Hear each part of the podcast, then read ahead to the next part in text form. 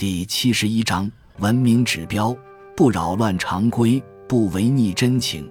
人类虽是自然界的成员之一，但跟万物最大的不同点是，人类创建了文化与文明，而所有的文化、文明都是在改变人类自身与外在环境的自然状态。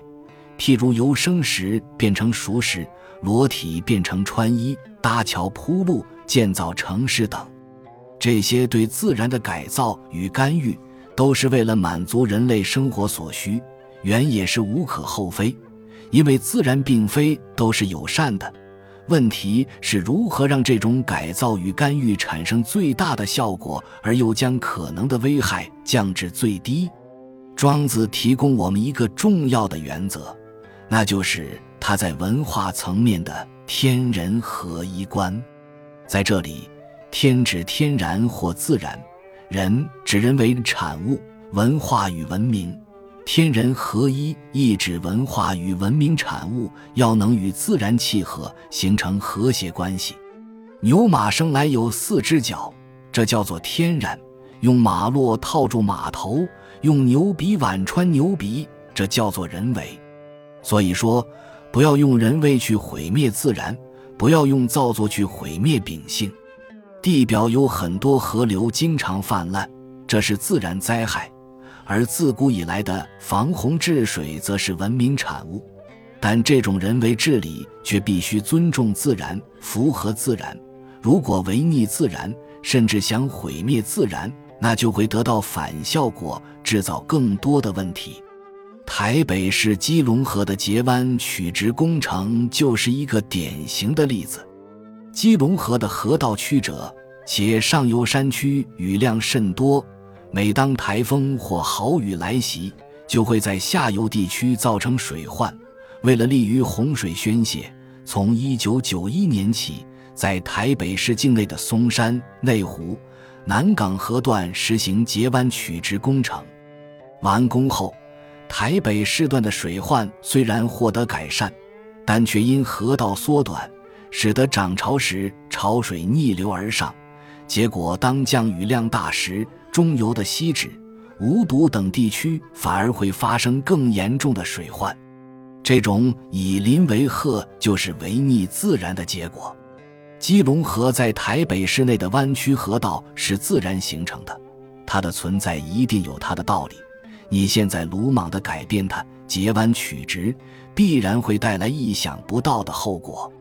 这也正是庄子所说的“扰乱自然的常规，违逆万物的真情”，整个自然的状态不能保全，群兽离散，飞鸟夜鸣，灾害波及草木，祸患降临昆虫。唉，这是人为治理的过错呀！类似的情况不止发生在台湾，譬如德国的莱茵河也经常泛滥成灾。以前的专家也认为那是河道太过弯曲所致，而在上世纪五十年代对莱茵河的许多支流进行截弯取直的整治，结果水患更加剧烈。直到上世纪八十年代，德国政府才公开认错，将截弯取直河道再改回原来的自然弯曲。